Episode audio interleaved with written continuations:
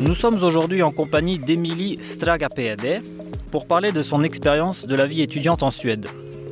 Au lieu de l'imaginaire et de l'ambition des plus jeunes et point de repère inaltérable du passé glorieux et souvent fantasmé des adultes, qui, frappés de nostalgie, se remémorent leurs plus belles années, la vie étudiante fait office de passage initiatique pour un nombre croissant d'entre nous. La Suède abrite des villes étudiantes parmi les plus anciennes et emblématiques d'Europe, telles que Lund dans le sud ou Uppsala à une quarantaine de kilomètres au nord de Stockholm. Cette dernière est notamment marquée par la présence de l'illustre naturaliste Carl von Linné, qui a posé les bases de la nomenclature binominale au XVIIIe siècle. Mais au-delà du caractère historique et prestigieux des institutions, la vie étudiante est rythmée de manière singulière et presque rituelle en Suède. Les cours y sont moins magistraux et théoriques que pratiques et en groupe. L'activité associative structure en profondeur les campus et le mode d'habiter en corridor partagé contribue à l'apprentissage de la vie en société. Émilie, merci d'être avec nous aujourd'hui pour partager ton expérience de la vie étudiante et ravi euh, d'être avec toi. Ravie d'être avec toi aussi. Bah, écoute, euh, je suis contente d'être là et de partager mon histoire, euh, ma vie ici en Suède. Donc voilà, j'habite ici depuis euh, 2012 et donc ça va faire euh, 8 ans. Et là en ce moment, je suis à Göteborg, mais j'ai étudié à Stockholm, j'ai aussi étudié à Uppsala. Et euh, oui, peut-être que tu veux connaître les raisons pour lesquelles je suis euh, venue en Suède. Oui, euh, je suis très curieux de ça. Et juste en fait avant de- d'en arriver là, on est donc là dans la banlieue périphérique de, de Göteborg, où, tu es, où tu es résidente aujourd'hui. Euh, ça fait combien de temps que tu es là euh, dans cet endroit? Ça va faire euh, bah, depuis le 5 juin, donc ça fait même pas un mois. Et je suis ici pour faire un cours d'été en flora et en fauna, je crois qu'on dit comme ça en français. Et oui, je suis là pour tout l'été et peut-être même que je vais étudier ma dernière année de licence ici à Göteborg. Donc voilà. Ok, et donc avant, ça veut dire que tu n'étais pas à Göteborg, euh, euh, et on va y revenir. Mais avant ça, euh, tu peux oui, nous dire effectivement comment et qu'est-ce qui t'a conduit en Suède il y a, il y a déjà 8 ans maintenant? Donc euh, justement, ça a commencé euh, pendant le printemps euh, 2012. Euh, ma mère nous avait proposé de déménager en Suède parce que d'une partie, l'éducation avait l'air d'être moins difficile que celle d'en France. Et il y a aussi plus de possibilités, d'ap- d'après ce que ma mère pensait en tout cas. Voilà. Et la deuxième raison, c'était pour le côté familial, étant donné que ma mère, elle est suédoise et on a une grande partie de la famille ici en Suède. Donc c'était les, les deux raisons principales de notre déménagement euh, en 2012. Et donc vous êtes arrivé directement euh, dans quel endroit? À Stockholm? Oui, euh, en effet, euh, à Stockholm, dans un village qui s'appelle Rimbo. Euh, c'est dans le, dans le département de Stockholm. Euh, et euh, on habitait avec euh, nos grands-parents euh, au, tout, au tout début, en tout cas. Voilà. Et alors c'était pas trop dur de... Tu, tu as grandi où euh, en France? Oui, alors je suis née à Montpellier, euh, mais j'ai grandi euh, dans les Cévennes, dans les montagnes, dans, dans un village qui s'appelle Saint-Jean-du-Gard, euh, et oui, dans d'autres villages aux alentours. Donc ça a été un grand changement pour moi de, de partir du sud de la France au nord, au nord de l'Europe. Et donc tu parlais suédois ou tu as dû tout, tout, tout apprendre, tout réapprendre T'avais quel âge à ce moment-là? Euh, donc j'avais 15 ans euh, et je ne connaissais pas le suédois. Je pouvais euh, dire des mots vraiment basiques, oui, ça c'est sûr. Mais, mais j'ai dû apprendre le suédois directement en Suède et ça, ça m'a pris un an. Et j'ai dû donc aller dans une classe préparatoire avec d'autres immigrants, moi et ma sœur. Et euh, avec ça, euh, non seulement je devais apprendre le suédois pendant une année, mais il fallait aussi que je me prépare pour euh, ce qu'on appelle en Suède provet, donc le brevet à peu près. Et grâce à ça, je pouvais rentrer justement au lycée suédois, voilà, une, une année après. Et ça a été difficile d'apprendre le suédois pour toi? Moins difficile que ce que je pensais, parce que c'est vrai que grammatique, grammatiquement, le suédois est plus simple que le français. Euh, le plus difficile, c'était la prononciation. surtout certaines voyelles. mais mis à part ça, je pense que du fait que ma mère était suédoise et que j'étais entourée par la famille, ça a été plus facile pour moi d'apprendre le suédois que si je n'étais pas d'origine, enfin, avec des souches suédoises. Et donc à peu près combien de temps pour l'apprendre et, tu t'es senti assez vite intégré, je veux dire, avec l'école, les camarades, euh, euh, la vie en général Le, changement n'a pas été trop brutal hmm, non, non, pas vraiment. Je, pense que justement, vu que j'étais très motivée d'intégrer euh, la Suède, je, me suis, je me suis efforcée d'apprendre le suédois rapidement et après trois mois, je pouvais déjà commencer à avoir des discussions en suédois. Euh, c'est rapide. Trois mois, c'est très rapide même. Oui, mais c'était, c'est vrai que j'ai, focalisé que sur ça au début. Euh, mais, euh, mais pour parler couramment, il m'a fallu au moins, au moins un an. et bien sûr, j'avais toujours l'accent au début, donc euh, je, dirais que, que maintenant, je parle vraiment couramment suédois. Et donc tes interactions aujourd'hui, euh, la plupart se font en suédois ou euh, tu parles aussi le français ou d'autres langues peut-être? Alors dans le milieu scolaire universitaire, je parle essentiellement suédois et anglais. après, je, rencontre parfois des, des, Suédois ou des étrangers qui, qui, peuvent parler français et dans ce cas-là, je, je profite. mais sinon, sinon, suédois et anglais. Et alors, euh, la partie euh, numéro un pour laquelle euh, ta mère voulait que vous partiez en, Suède, qui était celle de, du système scolaire. bon, on va parler de la vie étudiante par la suite, mais, c'est bien de commencer peut-être par le, collège-lycée. Toi, tu es arrivé au niveau lycée ou tu étais encore au niveau collège? Donc, après cette année de préparation, en suédois, euh, je suis allée directement au lycée. Euh, en France, j'étais euh, justement dans ma première année secondaire au lycée, mais j'ai dû arrêter. Donc j'ai dû recommencer, on va dire, ma première année au lycée en Suède. et, et j'ai pas eu besoin d'aller au collège, du coup. J'avais juste besoin de faire ce, brevet qui s'appelle Nahunela Pruvet. Voilà. et donc après, au lycée, justement, je devais choisir entre deux filières. Et en France, j'avais la filière scientifique, mais euh, en Suède, j'ai voulu changer. Donc, j'ai choisi la filière euh, qui s'appelle Samhälle Vetenskap, euh, ce qui est à peu près l'équivalent de sciences sociales ou littérature, si on veut. parce que c'est vrai que j'aimais beaucoup les langues et, aussi la psychologie et tout ce qui est relié à la littérature. Et, donc pendant trois ans, j'ai étudié dans ce programme-là, enfin cette filière-là. Et à la fin de, mon année au lycée euh, en Suède, euh, euh, il n'y avait pas de bac comme on a en France. on avait seulement nos notes qui étaient basées sur les trois premières années, qui étaient mises sur une moyenne.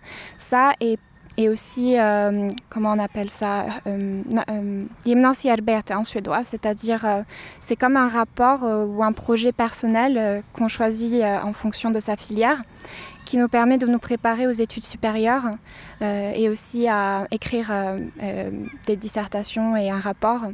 Donc ça, c'est quelque chose que tu débutes, c'est un projet que tu débutes à l'entrée au lycée sur trois ans ou c'est juste la dernière année? C'est juste la dernière année en fait. Euh, et euh, c'est pas noté, euh, c'est pas important vraiment. Les, points qu'on a le plus important, c'est qu'on euh, ait l'expérience en fait de ce, de ce projet-là. Et c'était quoi ton projet? Alors mon projet en fait, c'était relié à euh, la pédagogie à l'école. Euh, j'étais un peu plus dans le côté socionome euh, pendant cette année-là. et j'étais intéressée par comprendre c'est quoi qui motive les, élèves à l'école pour, pour étudier et comment est-ce qu'on peut stimuler oui, le système pédagogique à l'école en général. Euh, donc euh, c'était assez, euh, comment dire, large et je me suis rendu compte que voilà, il fallait que j'apprenne à, être un peu plus spécifique et voilà, c'était en gros c'était ça. Et comment tu as mené ce projet en fait? Alors tout d'abord, il fallait que je fasse des interviews avec des élèves de l'école pour, pour comprendre aussi ce qui leur motive à l'école. Et ensuite, euh, en fonction de ces enquêtes, je pouvais euh, écrire euh, ça ensemble avec la littérature, un rapport. et en faire des présentations pour mes camarades de classe. Après, j'avoue que ça, fait longtemps que je ne me souviens pas de tous les détails, mais c'était une façon pour moi de me préparer un peu à ce que c'est vraiment de, faire un projet par soi-même et, aussi de le préparer à l'écrire. Donc c'était un projet personnel que tu as dû préparer euh, pour, euh, dans, la rédaction d'un rapport et ensuite tu présentais ce rapport. Tu le présentais de manière euh, une seule fois à la fin de l'année ou tu l'as présenté en, différentes étapes et à la fin est-ce que la présentation elle a été faite au-delà de, tes camarades est-ce qu'elle a été faite à un jury à des professeurs? Est-ce que ça fait office d'un grand oral d'un examen de quelque chose? Non c'est pas aussi aussi grandiose que ça, ça ne peut le paraître. C'était juste avec ma classe et et si on avait envie aussi avec d'autres classes euh, du lycée, euh, et bien sûr avec les professeurs. Euh, et on avait aussi des feedbacks, enfin des je ne sais plus comment dire en français, pour justement s'améliorer, enfin trouver ce qu'on peut améliorer dans notre façon de présenter et dans notre façon d'écrire la dissertation. donc voilà, c'était c'était pas très compliqué, c'était quelque chose d'assez simple et basique, mais c'était nécessaire pour avoir le diplôme à la fin du lycée. Donc on va voir après que tu as eu euh, cet intérêt pour euh, les sciences sociales et que ça a un peu changé depuis. Euh, mais comment ça se passe Alors la Suède, on dit en suédois ta studenten quand on finit le lycée c'est un moment euh, très euh, célébré, c'est presque un moment rituel euh, ici. Tu, peux nous décrire un peu comment ça s'est passé pour toi? Et même aussi le fait qu'il y a des chapeaux, enfin comment ça se passe? Oui, ça c'était assez unique pour moi, c'est vrai. J'avais l'impression d'être un peu comme dans les films américains quand il y a toujours oui, cette fête à la fin du lycée. donc voilà. Après, ce qui est assez unique avec le lycée où j'étais, c'est que contrairement aux autres lycées suédois, il n'y avait pas... D'habitude, dans, une studente traditionnelle, euh, non seulement on a le chapeau euh, d'étudiant et tout le monde est habillé en blanc, mais euh, il y a aussi euh, un grand camion où les élèves euh, vont dans le camion enfin un camion vert, euh, voilà. oui, c'est pas comme des, des bœufs, mais euh, oui, c'est, il, il, défile dans un char en fait. Voilà, hein. c'est ça, plutôt un char, euh, je trouvais pas le mot. Euh, et, et, de là, euh, ils défilent en fait avec, avec comme une grande affiche qui représente leur filière, avec des bouteilles de champagne, des, oui, des, des confettis, enfin plein de plein de petits extras justement pour fêter euh, cette, euh, cette finalisation. Et bien sûr, il y a aussi des discours. Euh, donc, mais dans mon lycée, on n'avait pas ce, cette tradition avec le char. En revanche, on avait les, discours qui qu'on préparait ensemble avec la classe. Et il y avait même de la musique tous les parents, les amis venaient pour, euh, participer à cet événement. Euh, et quelque chose de très spécial aussi avec euh quand on prend le sud en Suède, c'est que euh, on reçoit des colliers en fait euh, avec euh, des cadeaux au bout du collier. Donc ça peut être des roses ça peut être ça peut être je sais pas moi un objet des bonbons vraiment n'importe quoi en fait. Et c'est une façon pour pour nous féliciter de ces trois années. Et, voilà c'est après ça on peut aussi partir aux fêtes ou, aller dans un bal. Ça dépend de chaque lycée Donc c'est euh, un, vraiment un rituel, c'est tous les ans, tous les étudiants qui passent euh, du, lycée à, l'université, enfin tous ceux qui ont fini le lycée euh, sont, célèbrent ça. Et c'est quelque chose qu'on fait pas du tout ça en France. Moi. J'avais un regard critique sur ça quand je voyais tous ces jeunes défiler dans des chars. Je me disais, oulala, qu'est-ce qu'ils font tous ces gens? Ça, ça avait un côté un peu grégaire, mais, euh, en fait, euh, c'est très important. On reconnaît la jeunesse, je trouve, à travers ça. On, structure la vie, euh, on, fait vraiment oui, un moment où on célèbre la jeunesse, l'accomplissement. Euh, je, je pense que moi, ça m'aurait bien plu de pouvoir faire ça en France. Donc euh, j'imagine que, tu en gardes un bon souvenir. Ah oui, oui, non, ça a été un très bon souvenir. Euh, et c'est vrai que ça ça me motive aussi euh, de continuer euh, avec mes études et, euh, et, d'être reconnaissante envers ce que j'ai tous les efforts que j'ai fournis justement pendant ces trois années qui oui n'était peut-être pas aussi stressante que si j'avais étudié en France au lycée mais quand même euh, qui requierait beaucoup de travail finalement Parce que tu disais que donc là on passe du, côté lycée au côté euh, université, donc euh, la vie étudiante en, indépendante, on va dire, où on fait, on commence à vivre par soi-même, en autonomie. Il n'y a pas le baccalauréat ici, donc on passe pas un concours ou un, examen qui nous, qui nous dit voilà, ta note et tu peux prétendre à faire tel ou tel cursus. Ici c'est basé donc sur une moyenne de tes notes de lycée. Et donc il faut avoir un, projet peut-être. Et toi, alors, euh, euh, tu as commencé sur une filière un peu euh, sciences sociales et maintenant tu es plutôt dans une filière scientifique, on va dire. Et comment tu peux revenir un peu sur, sur, sur ton parcours après le Studenten pas de souci. Bah oui, justement, je me suis rendu compte à la fin du lycée que je voulais travailler plus dans un domaine scientifique. Euh, et euh, la, seule, la seule façon pour moi, en fait, de rentrer dans, dans un dans un euh, programme scientifique universitaire, il fallait que, que je fasse une année de base, comme on appelle en suédois euh, Teknisbasår ou Naturvetenskapligt basår, ce qui signifie en fait que pendant une année, je fais un rattrapage des matières scientifiques que je n'ai pas étudiées au lycée, c'est-à-dire la physique, euh, certains niveaux en mathématiques et la chimie. Euh, et ça, j'ai pu le faire euh, justement à Côté H, à Stockholm. C'est une, c'est comme une sorte d'université pour ingénieurs. Oui, c'est l'université polytechnique, en fait, l'Institut Polytechnique Royal de Stockholm. Exact, exact. Et pour entrer dans, ce, dans, dans ce, cette, cette université. Il fallait que j'ai euh, assez de points euh, justement en venant du, lycée pour y rentrer.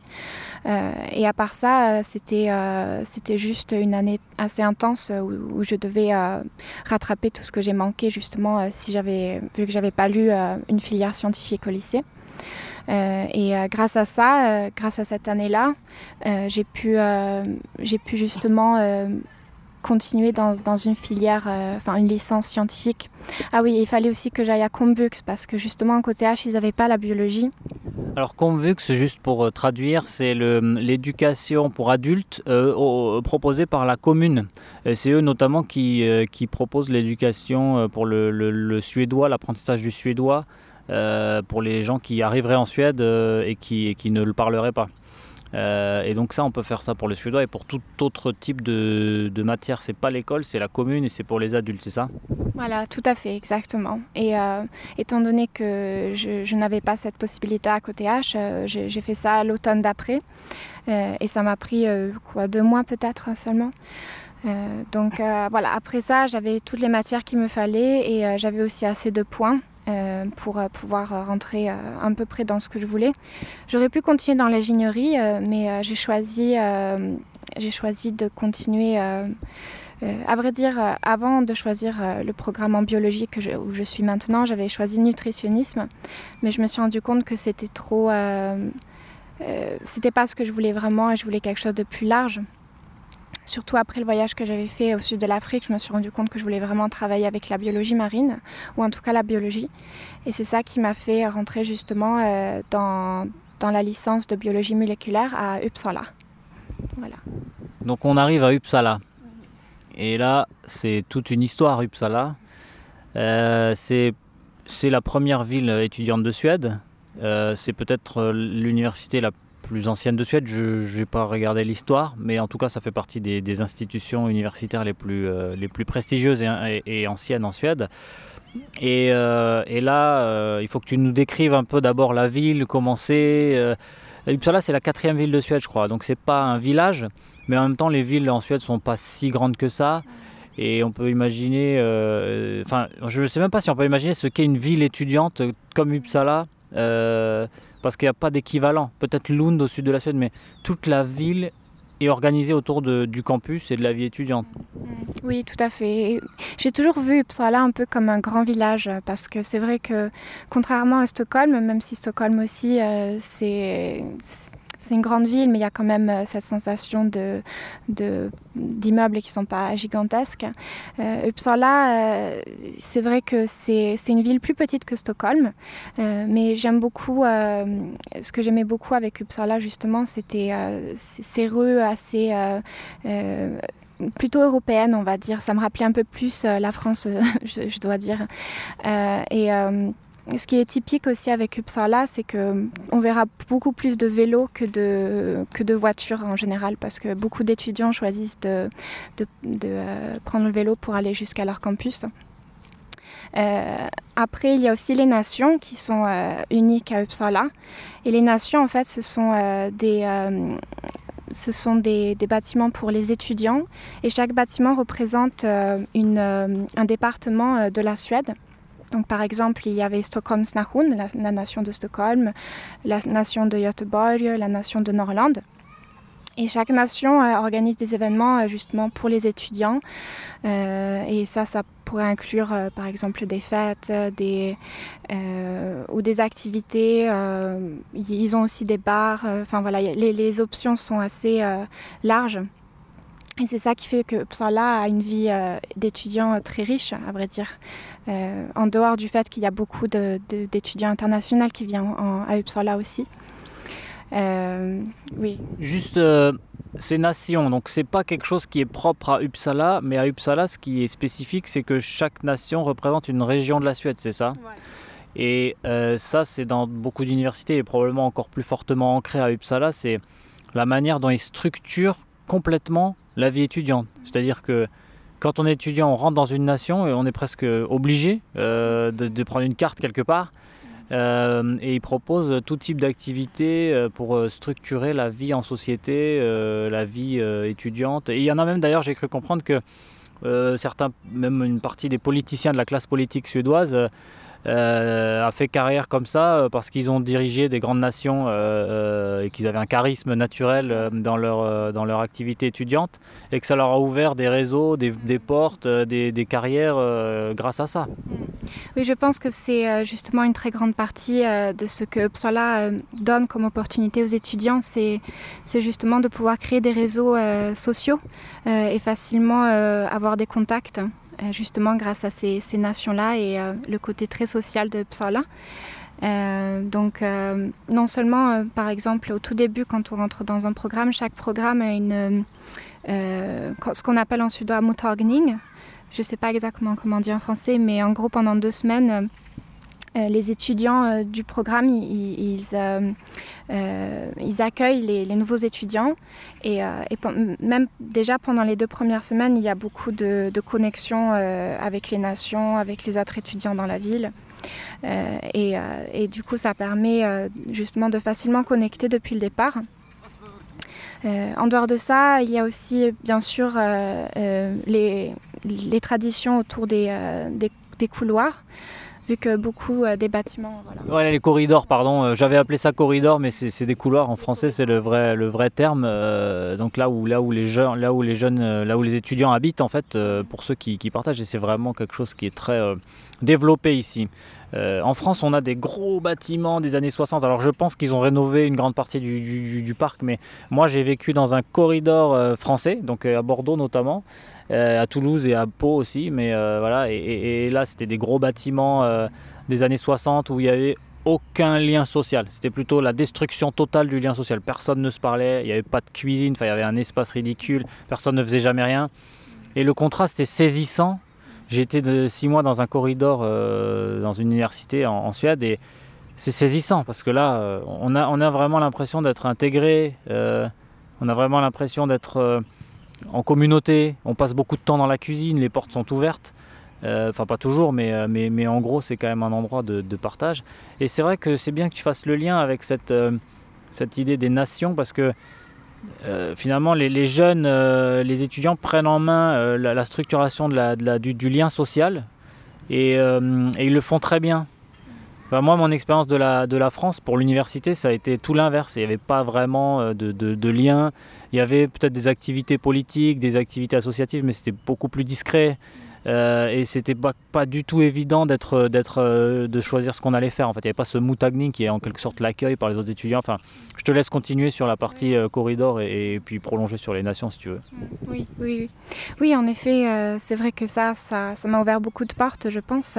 Euh, et puis euh, dans le couloir euh, justement j'habitais dans un corridor euh, à Uppsala euh, dans, dans, une dans un, une banlieue qui s'appelle Fluxta je ne sais pas vraiment si c'est une banlieue, mais en tout cas, ça y ressemble.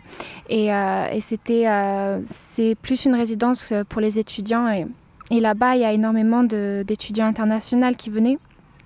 Donc euh, c'était très facile d'apprendre à connaître des nouvelles personnes. Euh, et dans le corridor où j'habitais, en fait, justement, on était 12 euh, personnes, donc c'était un, assez grand, un assez grand couloir. Et on partageait la cuisine.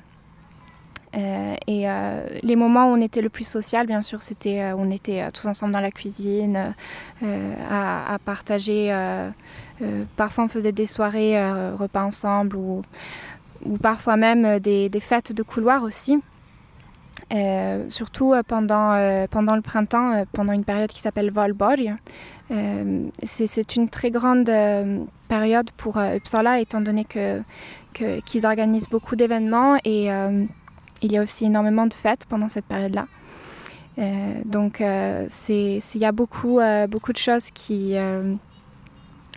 enfin, beaucoup d'événements qui étaient amusants en fait. Euh, il faut aussi voir que euh, la vie du corridor, euh, ça apprend et ça, apporte beaucoup. on s'y fait des amis et ça apporte beaucoup dans la vie en société. Mais c'est aussi un moment où on est parfois en conflit avec les autres parce que la cuisine c'est dégueulasse et c'est vraiment une, école. Hein, c'est auto, disons. Euh, je ne sais pas si dans quelle mesure il y avait des gens qui venaient faire du ménage, mais c'était très, euh, on était quand même très tenu de, d'organiser le, le, Et finalement, c'est très, euh, ça prépare beaucoup à la vie aussi dans, dans, le monde du travail, dans la vie en général. Quand on doit vivre ensemble, c'est pas si facile quand même. oui, justement, l'histoire d'hygiène, c'était, c'était quelque chose d'assez important dans mon couloir. Il fallait au début, il n'y avait pas vraiment d'organisation et heureusement, grâce à, deux personnes dans mon couloir et moi, on a organisé euh, euh, comme des, euh, rencontres avec tous les, étudiants du couloir pour décider comment est-ce qu'on va nettoyer la cuisine et qui a quoi comme responsabilité. Le pire, je pense que c'était justement les poubelles parce qu'on avait, on, devait trier en fait tout ce qui était carton, plastique, etc. Et, et souvent, ça a accumulé, ça a accumulé, ça a accumulé.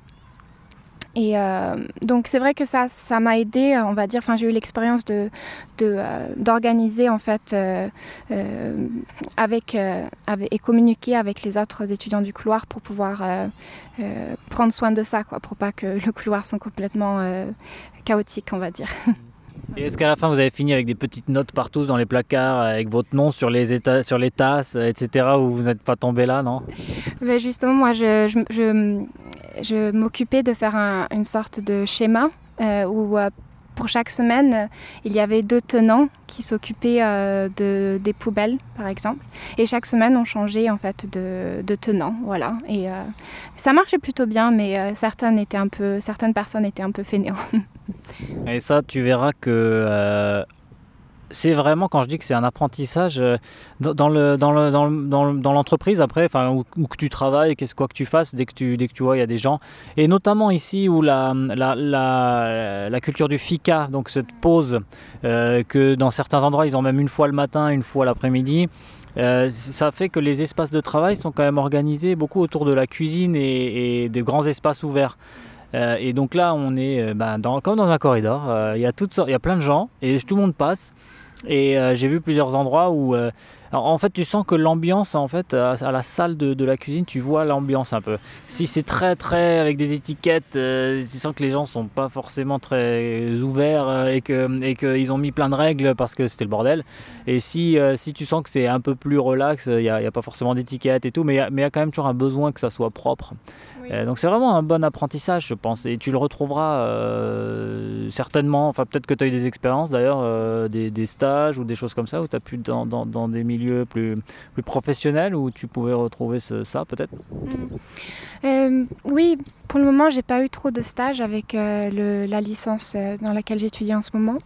mais on a fait beaucoup de, de pratiques, surtout, surtout au début, à vrai dire. on était allé justement pas loin de Göteborg euh, un endroit qui s'appelle Fiskebeskil, je trouve qu'on dit. Et là-bas, on a pu euh, justement euh, étudier certains animaux marins et et faire un projet en groupe. Donc euh, là aussi, il fallait qu'on s'organise avec euh, les camarades et euh, on partageait aussi une, des chambres, enfin des, des, sortes de petites résidences en fait où on habitait là-bas pendant deux semaines et on devait s'organiser pour la cuisine et puis aussi s'organiser un groupe avec le projet qu'on faisait en liaison avec ces animaux marins. Euh, donc ça, ça a été une super expérience aussi pour moi, euh, non seulement pour le côté, euh, oui, pour le, ce qui est relié directement avec ce que j'étudie, mais aussi pour comment est-ce qu'on s'organise entre groupes. Quoi. voilà, donc ça a été une très bonne expérience. après, quand, quand, on est retourné après ces, deux semaines, ça a été plus euh, ça a été plus théorique en fait. Euh, il y a eu certains moments où on pouvait sortir euh, dehors et étudier directement sur place. mais c'est plus cette dernière année-là que je vais commencer à faire des stages et avoir plus d'expérience sur place. Et d'ailleurs, avant de venir sur la question des stages et de la manière dont on s'intègre sur le marché du travail, bon, tu, tu n'y es pas encore, mais ça, ça pourrait arriver. Et tu as probablement des expériences aussi que tu as pu faire par des petits jobs ou euh, ou la manière dont l'université euh, te permet de, t'ouvrir des portes et te, conseille de faire des stages. Euh, peut-être sur la manière dont, on étudie, comment ça marche en fait, un, semestre classique, une matière, comment vous travaillez? Tu peux nous expliquer un peu? Bien sûr. alors par exemple, au tout début, on étudiait l'évolution de la biologie.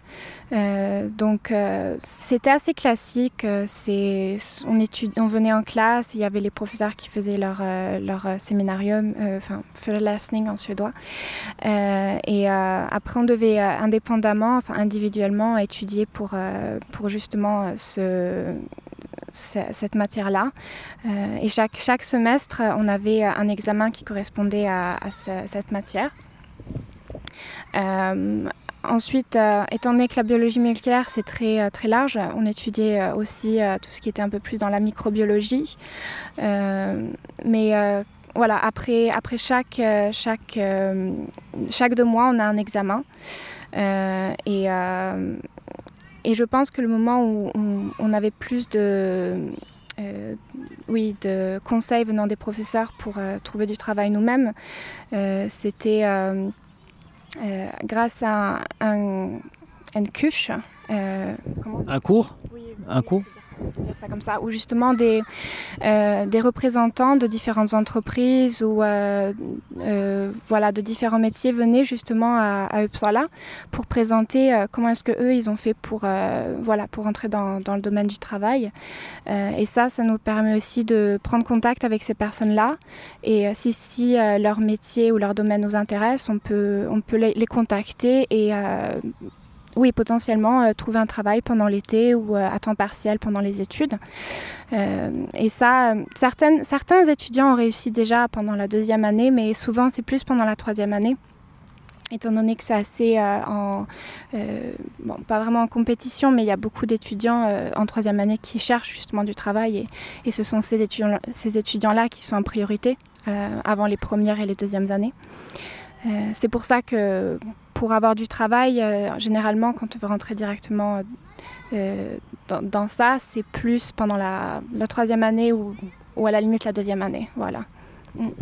Parce que moi, euh, mon expérience en France, c'est que bon, on exploite les jeunes à travers les stages. Alors, il y a toujours un côté bénéfique, c'est que on exploite les jeunes certes d'un côté, mais, mais de l'autre côté, on, on, passe des, mois, voire des années à se former à un métier. Euh, l'alternance, d'ailleurs, c'est quelque chose qui marche bien en France. C'est-à-dire, on étudie en même temps qu'on travaille euh, et, c'est, ça a l'air d'être un mix très, très intéressant. Mais euh, de mon expérience, j'ai pas trouvé que la pratique du stage était très développée ici. ça se fait beaucoup au réseau, aussi à ce qu'on voilà. Euh, le stage n'est pas une pratique euh, obligatoire en fait. Ici, on peut trouver un job euh, à, travers après ses études. Oui, c'est vrai que c'est pas aussi, on n'a pas autant d'aide, je, pense, que comme on a en France par rapport au stage. surtout quand on étudie un programme aussi large que, le mien à l'université, parce que c'est vrai qu'il y a une différence entre étudier la biologie moléculaire à l'université et étudier l'ingénierie à côté H par exemple, où là-bas c'est déjà beaucoup plus spécifique. Et même si je, ne connais pas exactement leur, leur système, je pense que là-bas, il y a plus de possibilités au stage que ce qu'il y a quand on, quand on étudie à l'université, où justement les réseaux sociaux où les contacts sont plus importants si on veut trouver du travail. Euh, donc voilà. Mais après, c'est vrai qu'il y a beaucoup de workshops aussi qui se passent pendant l'année qui, euh, encore une fois, nous permet de prendre contact directement avec, euh, avec des entreprises et d'autres organisations. mais voilà, il faut faire le travail soi-même. C'est le début. C'est le début de, voilà, trouver, se, faire sa place euh, et tu penses que, euh, enfin toi, par, par, rapport à, ce ton projet maintenant, euh, tu, tu, tu, penses que tu es, positionné comment? Tu penses que tu as déjà des, des, bons contacts? Tu, tu, as une idée de ce qu'il faudrait faire en next step? Ou alors est-ce que tu te vois continuer après ton bachelor faire, faire un master ici ou ailleurs? La raison pour laquelle je suis à Göteborg, c'est justement euh, pour avoir euh, ces portes euh, vers, le travail, ces portes ouvertes. et je sais déjà, par exemple, qu'à l'aquarium de, de qui s'appelle Universum, il y a des possibilités là-bas pour les étudiants en biologie ou en, sciences marines de, faire des stages là-bas. Et c'est un c'est une des plus grandes raisons pour laquelle je suis ici, parce que je voudrais vraiment prendre cette opportunité-là. Sinon, je sais déjà qu'il y a euh, des possibilités de stage euh, avec une certaine organisation qui, euh, oui, qui laisse les étudiants étudier les lacs, justement, ou d'autres milieux biologiques. mais voilà, je n'ai pas trop pris contact avec eux encore et c'est pour ça que je suis ici pour, pour prendre cette opportunité-là. Euh, sinon, à Uppsala, euh, il y a aussi des possibilités, bien sûr, mais c'est pas trop relié à la science marine, donc c'est pour ça que je suis ici. Voilà. Mm. Et donc, quand tu auras fini euh, cette année de, licence, donc la prochaine année, tu, tu, te vois continuer ou tu, ou tu penses travailler directement? Euh, oui, ça dépend de justement euh, les, des stages que j'aurai ici à, à Göteborg, mais je pense quand même que je ferai un master. Et euh, j'aimerais bien faire un master à l'étranger, que ce soit en France ou peut-être en Australie, parce que j'aimerais bien, à vrai dire, développer, enfin, agrandir mes contacts justement en dehors de la Suède. Euh, et peut-être, euh, qui sait, un jour, je reviendrai en France. Donc, euh, et, ce qui est bien aussi, justement, c'est que grâce à mon expérience en Suède, j'ai pu vraiment m'améliorer en anglais. parce que c'est vrai qu'avant que je vienne en Suède, je ne connaissais pas du tout l'anglais. Et, je veux continuer à, garder, oui, le, le, flow avec l'anglais. Et justement, ça, c'est une bonne chose de le faire à l'étranger, je pense. Voilà. Tu penses que euh, la pratique de l'anglais ici, elle est plus développée qu'en France, euh, au-delà de l'université, aussi au collège-lycée, euh, avant l'université? C'est là que tu as commencé aussi à développer la pratique, je veux dire. Oui, oui, déjà, déjà au lycée, je pouvais voir une grande différence entre mon niveau d'anglais avec celui des Suédois. Euh, je pense parce que ici en Suède, il y a beaucoup plus de, euh, oui, de, domaines où euh, on, est en contact avec l'anglais. par exemple, le cinéma, en général, c'est en anglais très suédois. à l'école, l'anglais aussi très important. donc, et même le, le programme d'université que j'ai étudié en ce moment, beaucoup des cours sont en anglais. Euh, donc on est obligé d'écrire en anglais euh, très souvent et, et ça, ça m'a beaucoup euh, formé dans ce domaine-là. mais ça m'a pris du travail au début, c'est vrai. D'abord, je devais apprendre le suédois et après, je me suis focalisée sur l'anglais parce que c'est vrai que j'étais pas, j'étais pas au niveau, on va dire. Après, j'ai l'impression qu'en France, on étudie très théoriquement l'anglais et on n'est pas si mauvais dans, dans la compréhension. C'est surtout une question de pratique de, de, de, ce que j'en ai vécu et de ce que je peux en voir en fait. Euh, pour finir peut-être cet entretien, je, pose quelques questions euh, qui sont souvent les mêmes euh, pour, se faire un peu une idée de, de où t'en es et, de la suite. Donc, qu'est-ce que toi, qu'est-ce qui te plaît le plus en Suède? C'est une très bonne question. mais je pense que tout simplement la nature. J'adore en fait qu'ici en Suède, il y ait vraiment une grande connexion avec la nature et c'est facile d'accès aussi. ici, à, la différence de la France, il n'y a pas vraiment de, de propriété privée par rapport à la nature. On a en, général accès à, toutes les forêts euh, euh, et à tous les parcs nationaux aussi. Euh, et, bon, étant donné que j'ai grandi dans la campagne, c'est vrai que pour moi, de, pouvoir aller où je veux facilement dans la nature, je veux dire, ça, fait une grande différence. En, en, dehors de la nature, moi j'aime beaucoup aussi J'aime beaucoup aussi cette culture de, comment dire, euh, cosy, de cosiness, euh, euh, que c'est très chaleureux. C'est vrai que dans chaque, à chaque fois qu'on va dans une maison, on se sent toujours très bien accueilli. on enlève nos chaussures. Il y a aussi le fika. Et, oui, il y a quelque chose de très chaleureux dans les maisons suédoises que, j'aime beaucoup.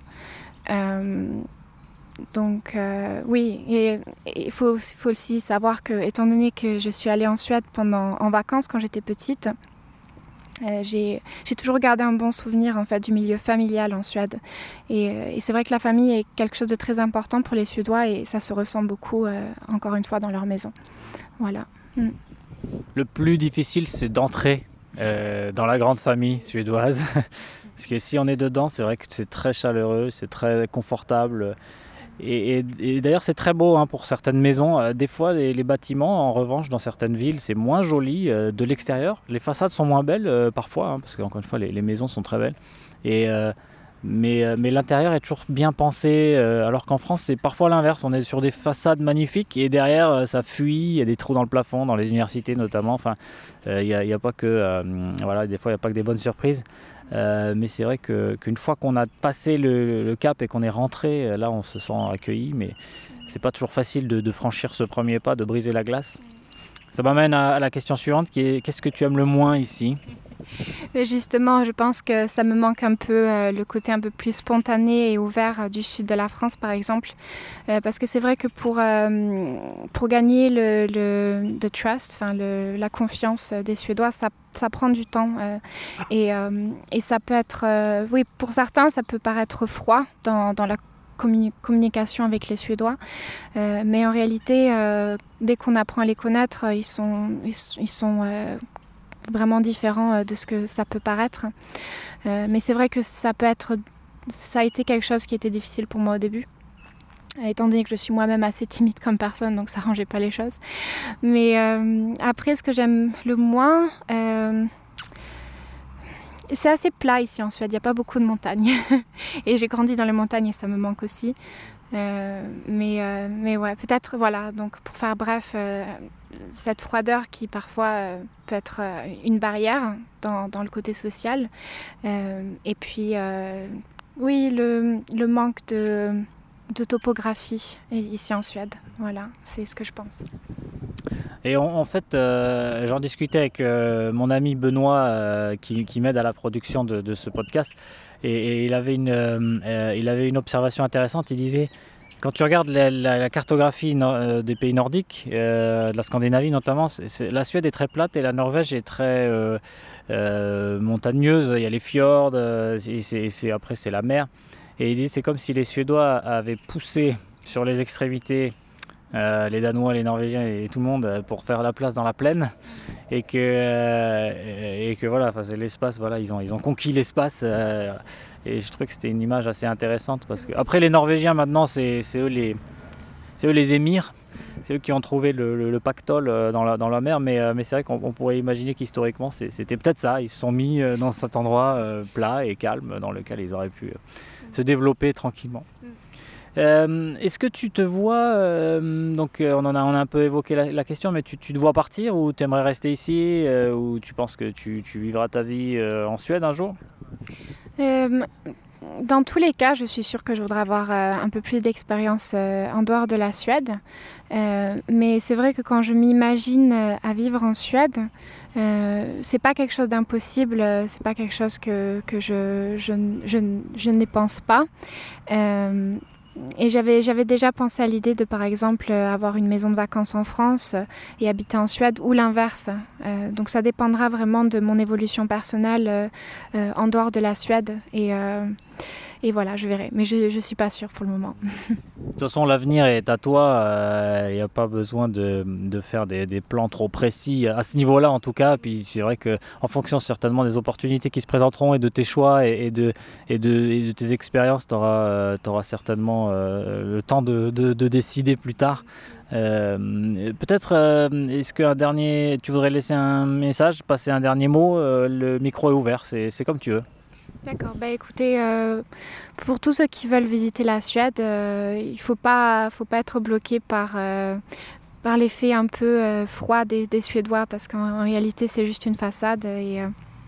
Et puis aussi, je, je conseille vraiment, euh, si on veut visiter la Suède, d'expandre de, de, un peu la visite euh, en dehors de la ville et de visiter. Euh, euh oui, il y a beaucoup de parcs nationaux et des réserves naturelles qui sont magnifiques à voir, surtout autour de, de la côte, ici à Göteborg ou près de Stockholm, ou, ou encore mieux même au nord de la Suède, là où il y a le Fjell.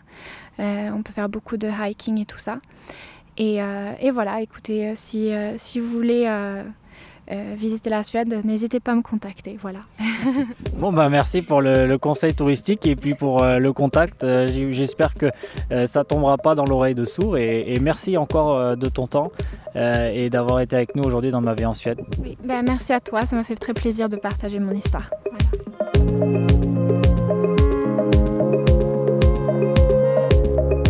Merci d'avoir été avec nous dans Ma vie en Suède. Ce podcast vous est présenté par Maxime Krumnacker, avec Benoît Derrier à la réalisation. Retrouvez l'intégralité des épisodes sur le site et la page Facebook du podcast et en écoute sur la plupart des plateformes. N'hésitez pas à nous contacter si vous aussi souhaitez partager votre expérience de la Suède.